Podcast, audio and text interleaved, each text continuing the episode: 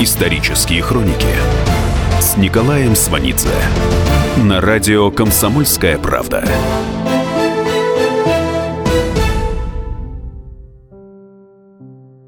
«1974 год. Банионис.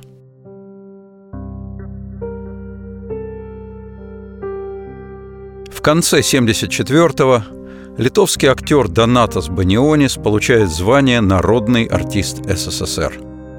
Ранней осенью того же 1974 года драматический театр из литовского города Паневежес, где играет Банионис, приезжал на свои первые гастроли в Москве. Билеты распроданы за месяц. Играют в филиале художественного театра. Люди за километр до театра спрашивают лишний билетик. На спектакль идут и профессионалы – режиссеры, критики, журналисты. На самом деле и в Поневежес в театр давно уже ездят люди со всего Союза. И из Центральной России, с Юга и даже с Сахалина. Так что и в Поневежесе билеты на спектакль не достать. Для страны этот театр открыла известный и отличный театральный критик Наталья Крымова. Она случайно оказалась здесь по дороге из Вильнюса в Ригу и опубликовала в «Известиях» статью об увиденном в Поневежесе. Это было в 1965 году, в конец оттепели – Люди еще не утратили энтузиазм, были легки на подъемы, поехали со всей страны в театр. Актер Поневежеского драматического театра Донатас Банионис в 1965 году еще никому за пределами Литвы неизвестен. Еще не до конца снят фильм, который принесет ему славу. Это фильм «Никто не хотел умирать». Режиссер Желакевичус, литовская киностудия. Время действия фильма 46-47 годы. Место действия – литовская деревня. Сюжет простой – Убит председатель сельсовета, фамилия которого Локис, что значит «медведь».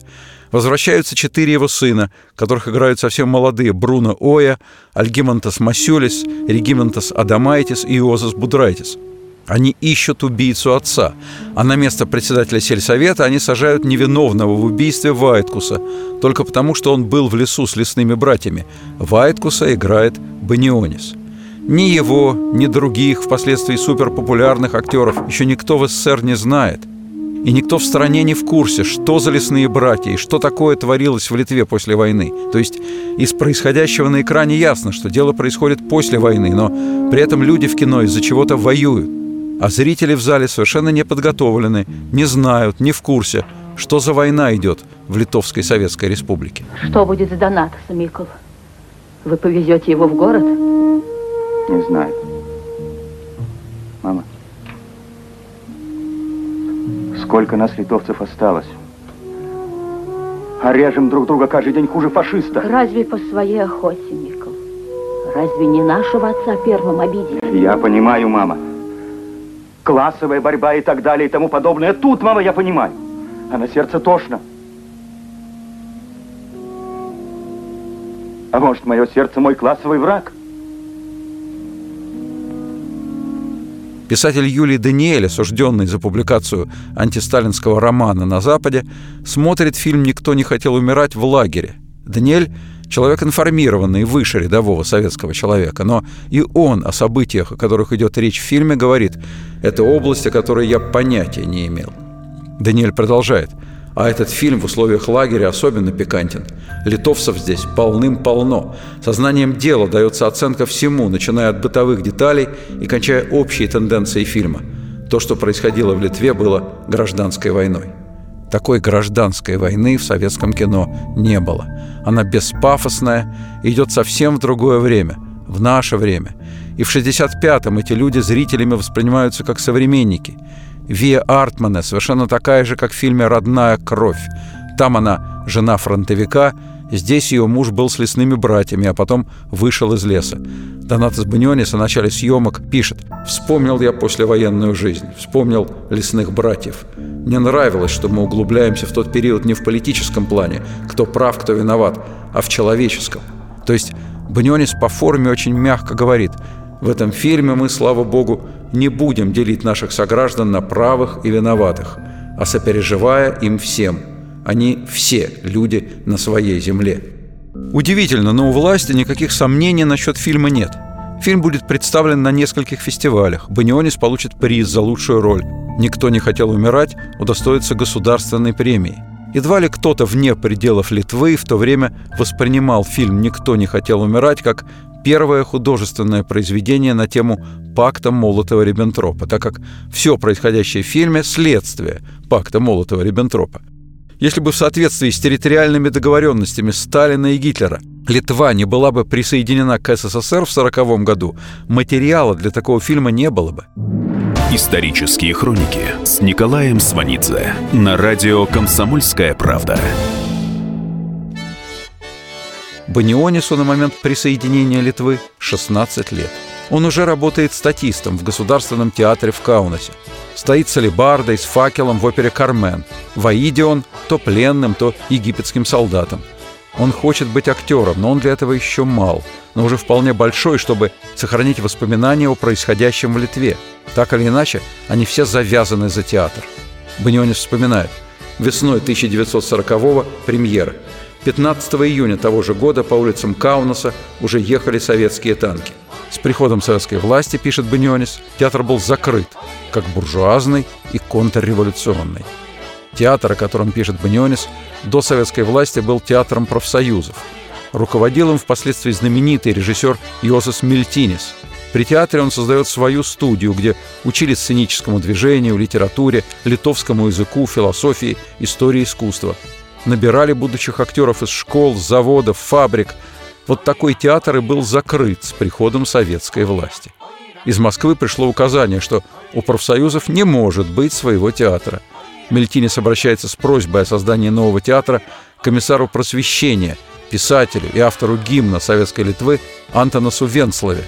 Его сын, поэт Томас Венслова, переводчик Ахматова и Пастернака, Мандельштама и Бродского, станет диссидентом – основателем литовской хельсинской группы. Так вот, Антонас Венслова в 1940 году дает добро на создание театра, но говорит, что театр должен быть в провинции. Через полтора года, говорит Банионис, в Поневежесе будет создан театр, какого в Литве еще не было. В мае 41-го театр уже гастролирует в Каунасе. 29 мая 41 года в Каунасе, в садике, возле собачьей конуры Режиссер Мельтинес прослушивает Донатаса Баниониса и принимает в свой театр. О создателе и многолетнем руководителе Поневежеского театра Банионис пишет. Он был человеком западного склада ума. Он окончил драматическую студию в Каунасе, потом уехал в Париж, поступил в театральную школу Шарля Дюлена, снимался во французских фильмах. Его приятели Пабло Пикассо и Поль Валери. Он уезжает в Лондон, увлекся режиссурой, а потом вернулся в Каунас – Дальше маленький город Поневежес, где Йозас Мельтинес создает театр, который будет набирать и набирать обороты. Мельтинес жесток, авторитарен и полностью занят театром. У него своя система. Занятия его студии, фойе его театра, этюды, биомеханика, импровизация. Все это прерывается лекциями, параллельно репетиции в спектакле. Бунионис вспоминает – он читал лекции о греческой трагедии, о Станиславском и Михаиле Чехове, о философской школе Платона – вспоминал Париж. Кстати, Михаила Чехова приглашают в Каунас, где в 1932 и 1933 годах в Государственном театре Литвы он проводит курс занятий по технике актерского мастерства со студентами и актерами театра. Занятия вел на русском языке, без переводчика. Актеры хорошо знали русский. Параллельно Михаил Чехов проводил в Каунасе репетиции Гамлета – приезду Михаила Чехова литовские актеры уже хорошо знакомы с системой Станиславского. Теперь Михаил Чехов знакомит их со своей школой. До Литвы Чехов ставил и играл в Париже в театре «Ателье». В этом же театре в середине 30-х играет будущий создатель Поневежеского театра Йозас Мельтинис. Продолжение через несколько минут. Исторические хроники с Николаем Сванидзе на радио «Комсомольская правда».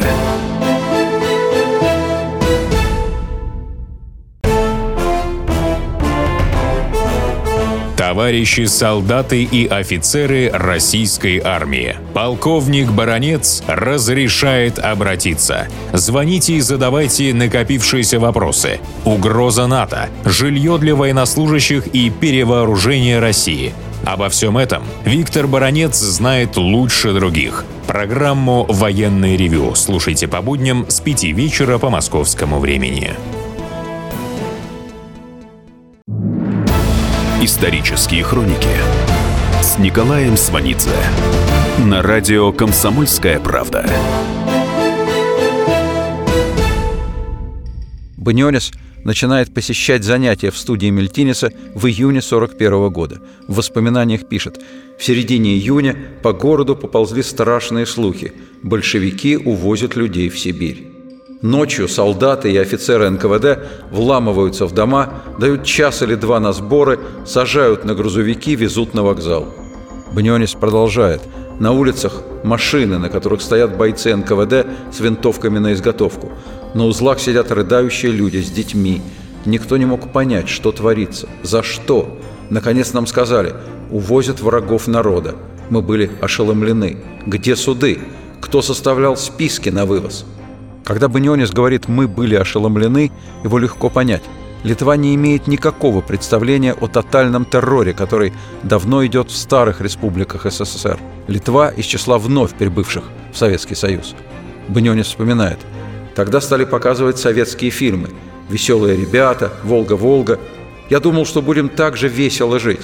Получилось по-другому. За год существования в составе СССР Литва пережила национализацию, которой руководили как из Москвы, так и на месте. Москва претендовала на предприятия и банки, местная коммунистическая власть на недвижимость, легковые машины и мебель. Начали вводить госторговлю. Весной 1941 года Литва включена в общесоюзную систему поставок хлеба, то есть не только крестьяне, но и республиканская власть больше не распоряжаются своим хлебом. Сразу начинается хлебный кризис – Потом проводят повышение цен. Литовских военных принуждают принять новую присягу. Настроение военных однозначное. Нам другой присяги не надо, мы не мальчишки. На самом деле решение о репрессиях в Прибалтике принято задолго до реакции населения на советизацию. Решение принято вообще до поглощения прибалтийских стран СССР в 1940 году. Еще 11 октября 1939 года издан приказ НКВД за номером 001-223 об оперативных мерах против антисоветских и социально враждебных элементов. Вот его и реализуют в середине июня 1941 года. Трудно придумать менее рациональный и более недальновидный ход, чем массовые репрессии на приграничных территориях за неделю до начала войны. В отдаленные районы СССР вывозят около 36 тысяч человек, в основном интеллигенцию. Бнёнис вспоминает – мы сидели в театре, глядя в окна на улицу и ожидая своей участи. Этот ужас продолжался три дня. Потом очнулись, надо как-то спасаться. Мы выкопали под полом яму, в которой можно было спрятаться. Банионис продолжает. Потом еще стали говорить, что скоро начнется война, и немцы нас освободят. Война – это ужас, но нам она тогда казалась спасением. 23-24 июня 41 года в городе было тихо, ни одной, ни другой армии. Через двое суток мы вышли на улицу и увидели первых немцев. Бнёнис продолжает. Когда фронт стал отдаляться, появилась литовская городская власть. Театр возобновил работу. Я начал учиться музыке, играл даже ночью. Актеров не призывали. Мобилизации как таковой не было. Здесь требуется уточнение. Немцы восстановили местную полицию. В полицейские батальоны по собственному желанию вступили около 40 тысяч литовцев. Они задействованы в карательных операциях, прежде всего против еврейского населения. После, при участии подразделения литовской полиции в шестом и седьмом фортах Каунасской крепости, расстреляно к середине октября 18 223 человека. В населенном пункте Панеряй к началу сентября 1941 года расстреляно около 35 тысяч человек. При участии литовской полиции в большинстве местечек и городов Литвы все еврейское население уничтожено к декабрю 1941 года. Отряды полиции осуществляют расстрелы евреев в Вильнюсе. К середине октября 1941 года в Литве уничтожены 71 105 человек. К концу января 1942 года в Литве погибло уже 185 тысяч евреев. Остальные заключены в гетто. В гетто начинается партизанская борьба – 1944 году уничтожено около 220 тысяч человек или 96% довоенного еврейского населения. Дальше.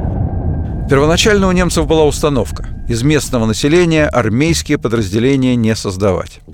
В немецкой армии оружие только у немцев. В конце 1942 года, по мере усложнения ситуации на фронте, немцы в Прибалтике приступают к формированию специальных воинских подразделений – легионов Waffen-СС – под немецким командованием. из местного населения, добровольно. На добровольной основе в легионы никто не идет. Объявлена мобилизация. В Эстонии и Латвии легионы сформированы с третьего захода. Участвуют в карательных операциях. В Литве создать легион Waffen-СС не удастся. Ни добровольно, ни по призыву. Литовцы уходят в лес. Даже те, кто сначала ждал прихода немцев и надеялся, что они вернут Литве независимость.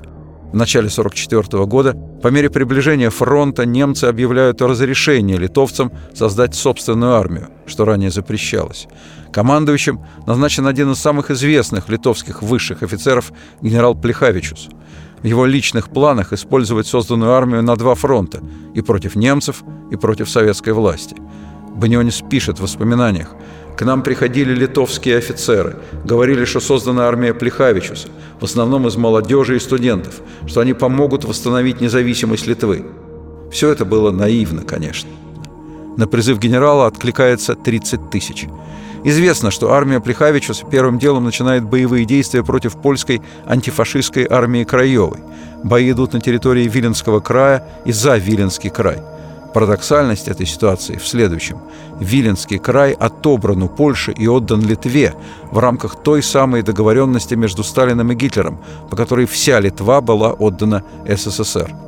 Возвращение Виленского края вообще первоначально было неплохой сталинской приманкой для литовцев – что же касается поляков, то с их стороны за Виленский край сражается армия Краева, которая не подконтрольна Сталину и которая не может простить ему, как и Гитлеру, раздела и передела территории Польши. После сформирования армии Плехавичуса немцы немедленно включают ее в состав Waffen-СС. Генерал Плехавичус отказывается подчиняться этому приказу и объявляет о распуске армии. Генерал арестован и отправлен в концлагерь Саласпилс в Латвии, потом будет переведен в концлагерь в Германии. Его армия при проведении разоружения вступает в бой с немцами. В Каунасе бой идет три дня, потом сотня солдат казнена – но большая часть с оружием уходит в лес. С ними же в лесах смыкается литовская освободительная армия. Она возникла в 1941 году как антисоветская. При немцах запрещена. В легионы Waffen-СС не вступает. С изгнанием немцев появляется вновь для борьбы с советской властью. В 1981 году уже очень известный и любимый Банионис сыграет немецкого карателя в фильме «Факт» по сценарию Желакевичуса. «Факт» это сожжение заживо жителей литовской деревни Пирчупяй, включая 69 детей. Капитан Мешки приказал велосипедистов, которые проезжали мимо деревни, запереть в избе. Глазар, ком. Глазар, ко мне. Запри их в избе. Jawohl! Du! Los! Anzünden! Ты, поджигай. Но почему я, господин капитан? Und wer denn sonst? А кто же еще, идиот? Hauptmann Meschke, dann wiederholte er die Worte von Oberst Titel, dass der größte Teil des deutschen Volkes Потом Мешке повторил слова Тителя о том, что некоторым немцам не хватает смелости признать себя сильнее и лучше других. Титл говорил, что за шесть лет немцы не научились молиться войне, этому самому могущественному благу, и что это благо надо нести миру так же, как Прометей нес огонь. Выпустите нас! Помогите! Откройте! Откройте же! Для Баниониса угроза быть втянутым в легион СС была реальностью. Он с другими актерами уехал из Поневежеса, якобы на гастроли. Он говорит, мы потом узнали, что коменданту в Поневежесе не удалось никого сделать эсэсовцем, несмотря на то, что он пугал Красной Армией, которая придет и всех сошлет в Сибирь. Шел 44 год. Война кончалась. Банионис в воспоминаниях пишет. «Красная армия приближалась к Поневежесу. Уже была слышна артиллерийская канонада. Мы не хотели оставаться за железным занавесом. Пугало и то, что наш театр работал на оккупированной территории. Нас могут обвинить в сотрудничестве с немцами. Решили продвигаться на запад». Банионис продолжает. «Уже стали появляться отступающие немецкие солдаты. Поговорив с ними, поняли, что Гитлер капут, а нам надо уйти к англичанам. Добрались до какой-то железнодорожной станции. Вагоны горят. Кругом беженцы. Банионис пишет. Кто-то сказал, что скоро придут немецкие танки и сдвинут вагоны. Я пошел на сеновал, прилег и уснул. Проснулся, а кругом тихо-тихо. Все уехали. Потом услышал урчание военных машин. Спрятался в погреб. Вижу, бежит девочка, беженка, и по-русски кричит «Наши пришли! Наши!» Банионис пишет «Я тоже вышел их встречать. Мы вас так ждали, так ждали!» — сумел сказать я. Потом с ним разговаривали офицеры. Он сказал, что он артист. Они сказали «Знаем, много таких артистов в лесу около Поневежеса. Стрелять вас надо!» Банионис пишет «С утра офицер с похмелья меня отпустил. Только, все поминая мать, велел сваливать подальше, в Поневежес». Продолжение через несколько минут. Исторические хроники с Николаем Сванидзе на радио «Комсомольская правда».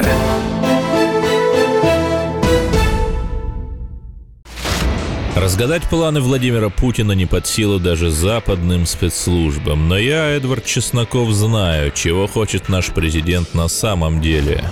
Каждый четверг вместе с вами в прямом эфире разгадываем мотив очередного поступка Путина. О чем думает и что планирует Владимир Владимирович. Слушайте и звоните в программу «Вождь» по четвергам в 20.05. Время московское. Исторические хроники с Николаем Сванидзе на радио «Комсомольская правда».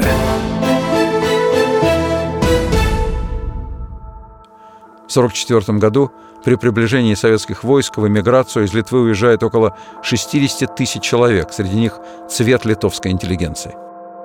В 1945-м Банионис живет в Поневежесе на кухне в доме на Липовой аллее. Он пишет «Время было неспокойное, свирепствовали бандиты, демобилизованные солдаты советской армии. В Поневежесе осталось немало демобилизованных солдат и офицеров.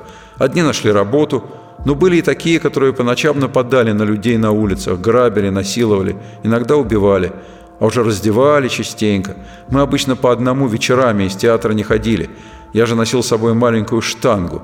Если нападут, будет чем защищаться. Кстати, говорит Банионис, власти отреагировали мгновенно. Действительно, в поводу случаев грабежей местного населения советскими солдатами была большая история. Большая, в смысле, дошедшая до Кремля. Первый секретарь ЦК Компартии Литвы Снечкус в июле 1944 года обращается с претензиями к командованию Третьего Белорусского фронта. На территории Литвы в это время находится заместитель Берии Серов. Серов присутствует при разговоре Снечкуса с членами военного совета фронта. Серов сообщает о характере разговора Берии – Берия усматривает необходимость сообщить об этом Сталину. Снечкус повышенном тоне заявил, что до тех пор, пока красноармейцы и военный совет фронта будут смотреть на нас как фашистскую Германию и грабить, мы будем иметь претензии и отношения не наладятся. Берия продолжает цитировать Снечкуса. «Если такой грабеж и бесчинство будут продолжаться и в Каунасе, то у нас и последние симпатии Красной Армии пропадут». Между тем, первый секретарь ЦК Компартии Литвы Снечкус, в отличие от рядовых литовцев, знаком с тем, что представляет из себя сталинский режим и насколько он опасен. Снечкус жил и учился в Москве в середине 30-х. В 1933-м он был осужден в Литве за подпольную деятельность, попадает в Москву в результате обмена политзаключенными между Литвой и СССР. Нелегала, секретаря Компартии Литвы Снечкуса, меняют на католического священника – Естественно, этот обмен происходил совершенно в иной форме, чем знаменитая сцена в фильме «Мертвый сезон», где героя Баниониса, советского разведчика, меняют на его английского коллегу. Кстати, этот финальный эпизод был снят в первую очередь. Банионис об этом эпизоде вспоминает. В последней сцене, когда мой герой уже после обмена едет на машине, мне хотелось показать, что едет он в неизвестное для него будущее.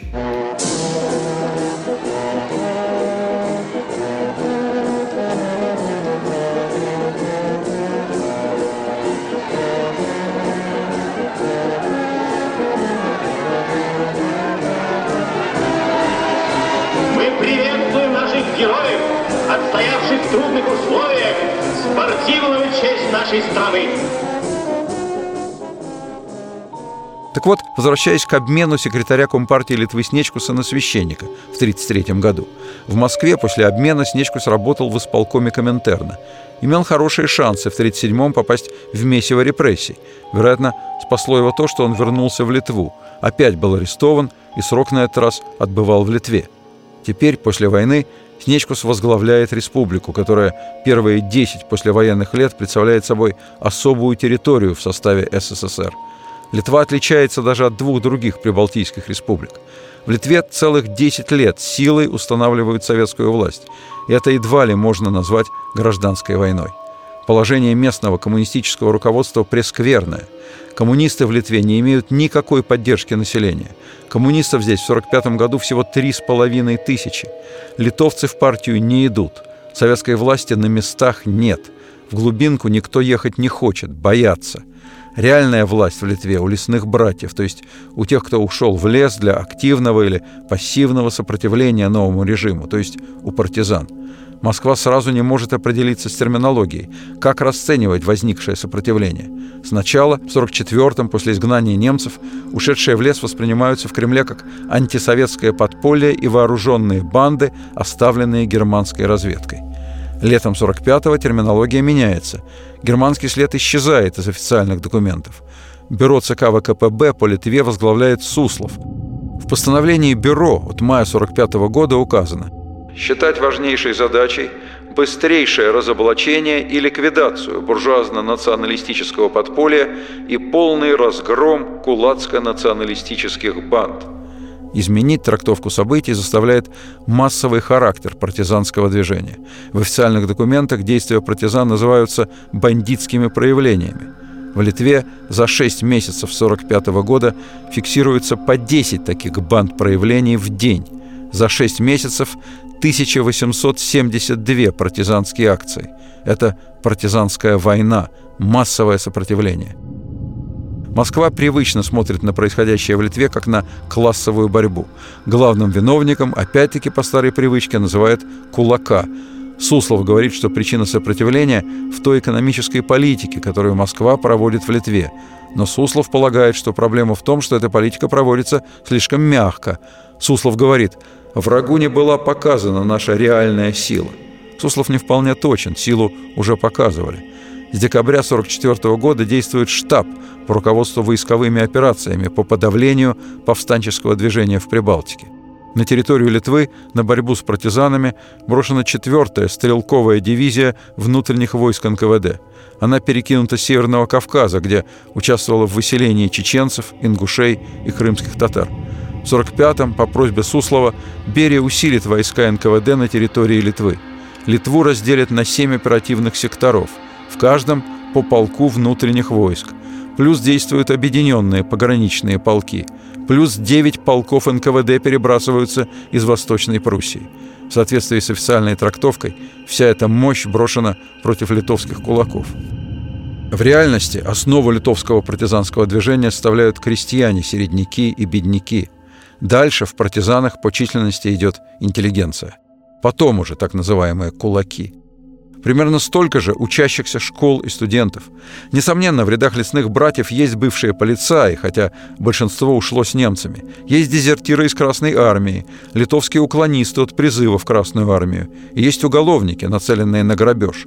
От уголовников партизаны стремятся избавиться. Они компрометируют в глазах населения.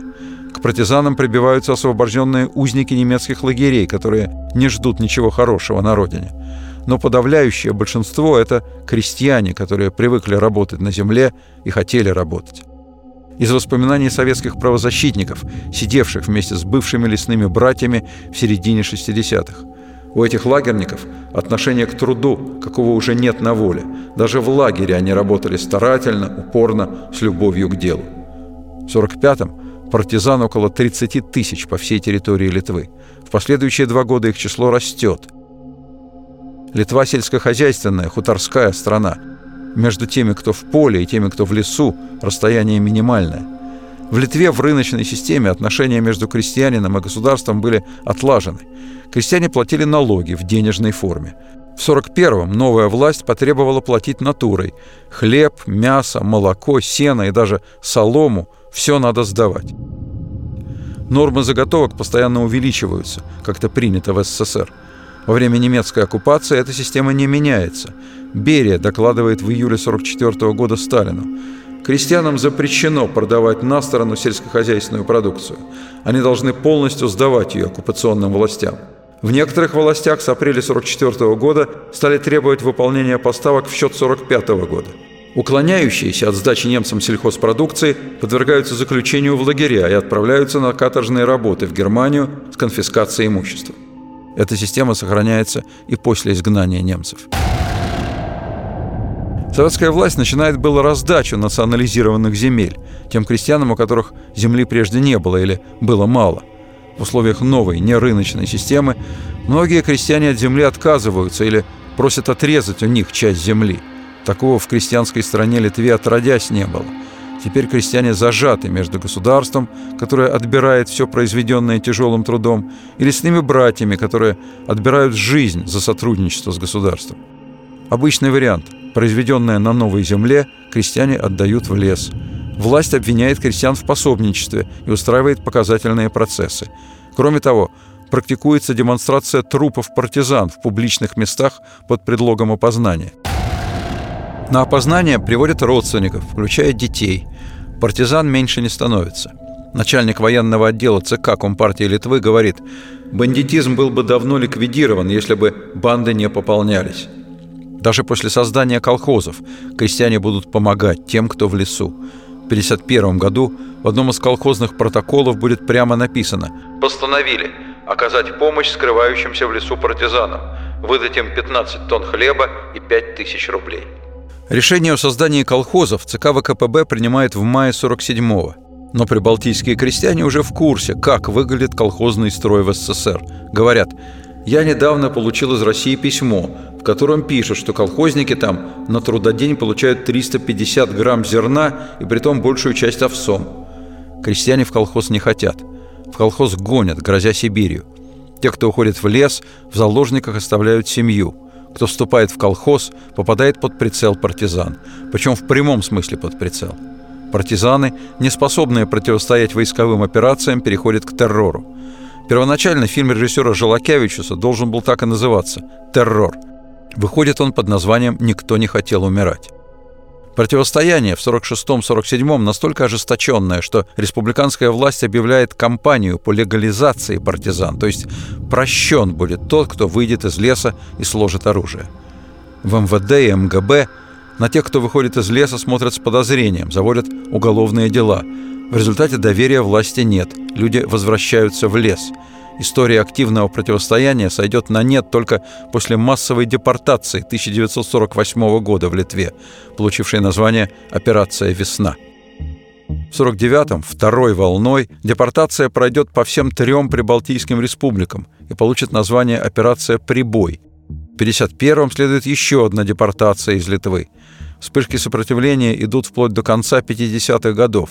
За все время противостояния Литва с населением 2,7 миллиона потеряла погибшими, посаженными и высланными около 270 тысяч человек, то есть каждого десятого.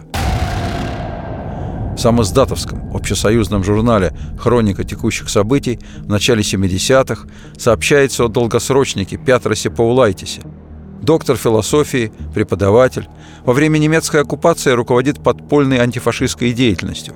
В 1944-м, после изгнания немцев, вступает в антисоветскую борьбу. В 1946-м Паулайтис приговорен к 25 годам заключения. В 1956-м, после 20-го съезда, освобожден. Работает кочегаром на консервном заводе. Чтобы получить разрешение преподавать, должен осудить литовский буржуазный национализм. Отказывается – 1958-м снова приговорен к 25 годам. Паулайтис выйдет на свободу в 1983 году, проведя в лагере в общей сложности 35 лет. Продолжение через несколько минут. Исторические хроники с Николаем Сванидзе на радио «Комсомольская правда».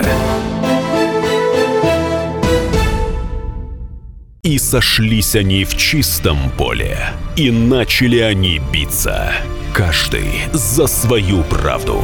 И не было в той битве ни правых, ни виноватых. Звон стали, крики поверженных. Самый беспощадный проект радио «Комсомольская правда». Радио «Рубка». Столкновение взглядов, убеждений и принципов. У гостей в студии всегда полярные мнения. Слушатели участвуют и голосуют. Нам есть о чем поспорить. Остро, жестко, жестоко. Программу «Радио Рубка» слушайте на радио «Комсомольская правда». Каждую среду в 18.05 по московскому времени. Исторические хроники с Николаем Сванидзе на радио «Комсомольская правда». В 48-м, в год депортации, Банионис женится на актрисе Поневежеского театра. Ее зовут Она. Банионис вспоминает, в 45-м Она внезапно ушла из театра. Ее отца и брата сослали в Воркуту за то, что у отца было много земли. Одним словом, кулацкая семейка, враги народа. Банионис продолжает. Другой брат успел убежать на запад. Мама с младшим сыном пряталась. Она уехала в Вильнюс, скрыла, что отец – враг народа. Поступила в университет, потом все вскрылось. Она опять пряталась, а потом вернулась в театр. Баниониса незадолго до свадьбы вызовут и скажут, что он делает ошибочный шаг, беря в жены дочь врага народа, что это отразится на его карьере. Банионис венчается в кафедральном соборе в Поневежесе. Пишет – мы с женой оба католики, практикующие католики. И сына крестят. Крестный – руководитель театра Мельтинес. Они жили тогда на улице Стотиес. Баньони вспоминает. Улица Стотиес запомнилась тем, что по ней гнали заключенных на железнодорожный вокзал, откуда их увозили в лагеря. Было страшно. НКВДисты с собаками разгоняли всех по домам. Я сам краем глаза смотрел в окно и видел, как гнали бедных людей – Кругом крик «Быстрей! Быстрей!» и лай собак. В том же 48 году, говорит Банионис, мы собрались в свою первую поездку за границу. Мы ехали в Ленинград. Мы сложили свои денежки и поехали. Нашей целью было увидеть город, музеи, театры. Мы пожирали глазами все это великолепие. Через год, в 49-м, мы поехали в Москву. В Амхате смотрели «Три сестры». Они оставили впечатление на всю жизнь. Ирину играла Степанова – Спустя годы я буду сниматься с ней в фильме «Бегство мистера МакКинли».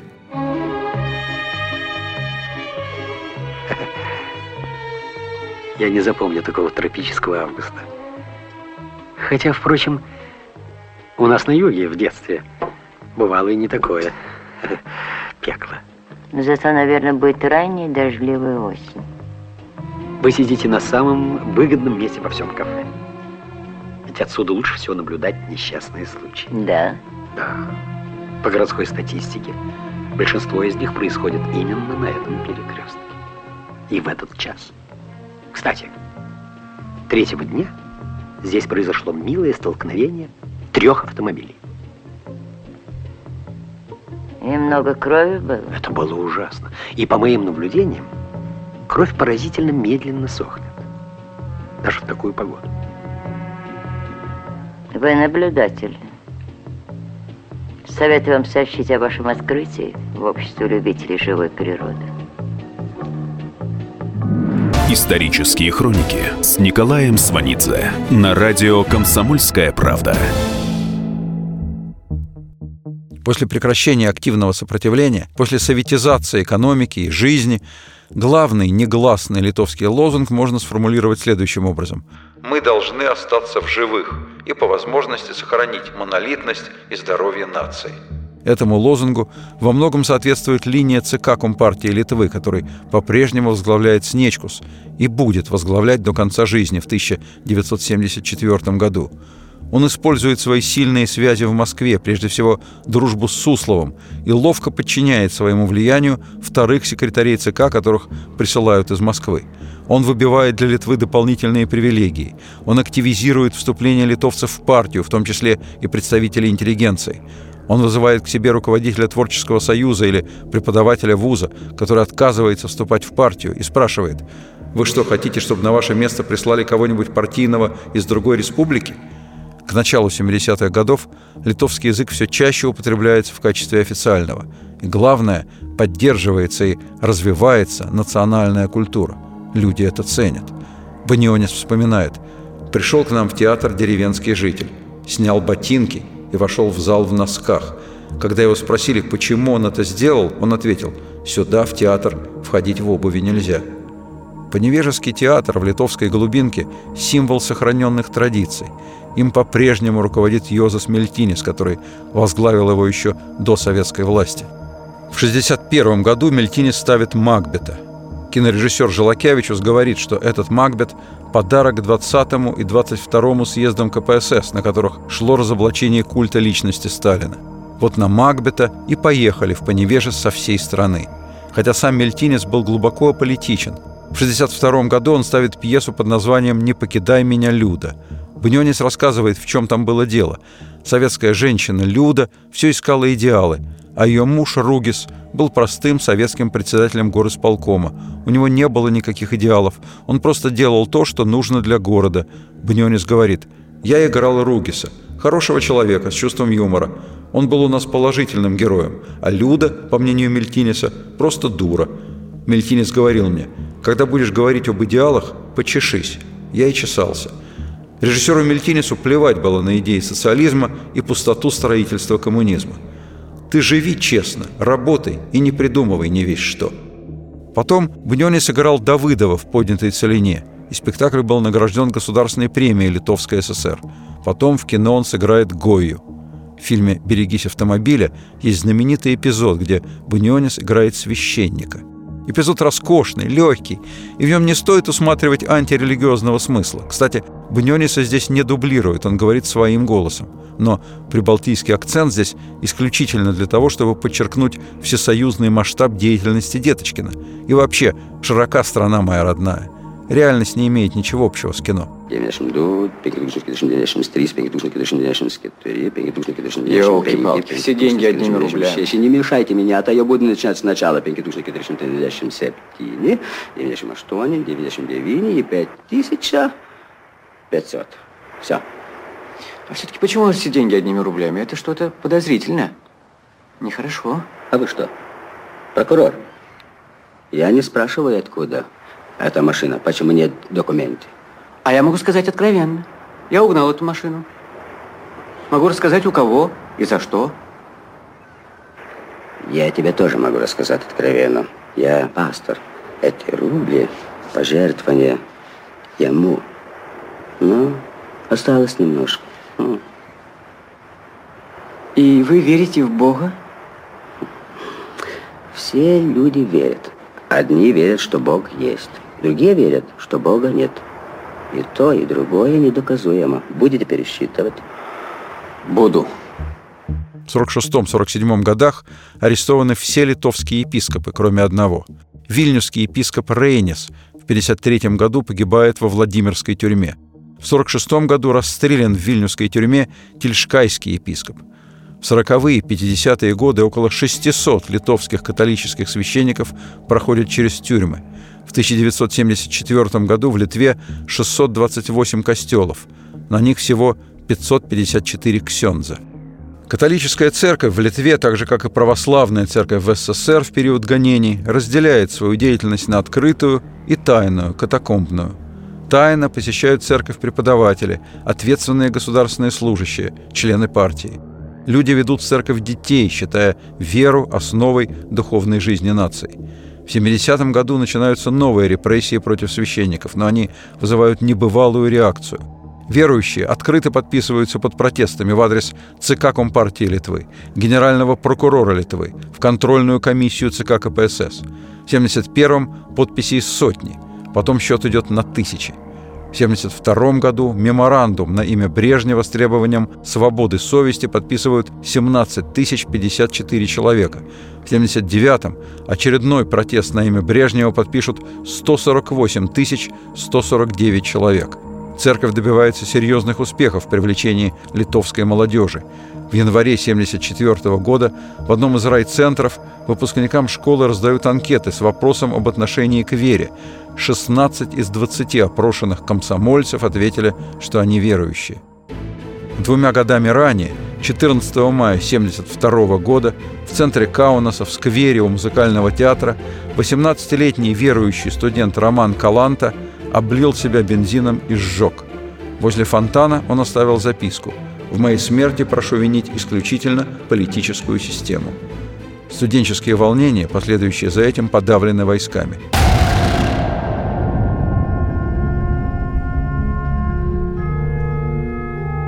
В том же году, двумя месяцами ранее, вышел фильм Тарковского «Солярис» с Банионисом в главной роли. Это интерпретация библейского сюжета о блудном сыне. Когда он возвращается домой, костер у дома все еще не погас. Навстречу выходит отец.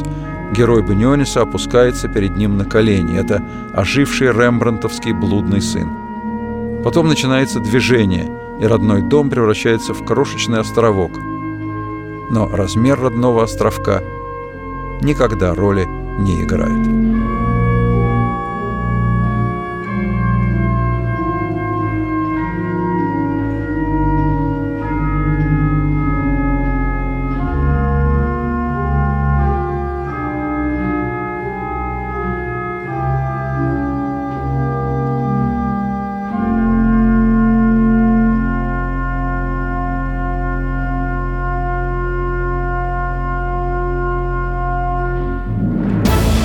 Исторические хроники с Николаем Сванидзе на радио «Комсомольская правда».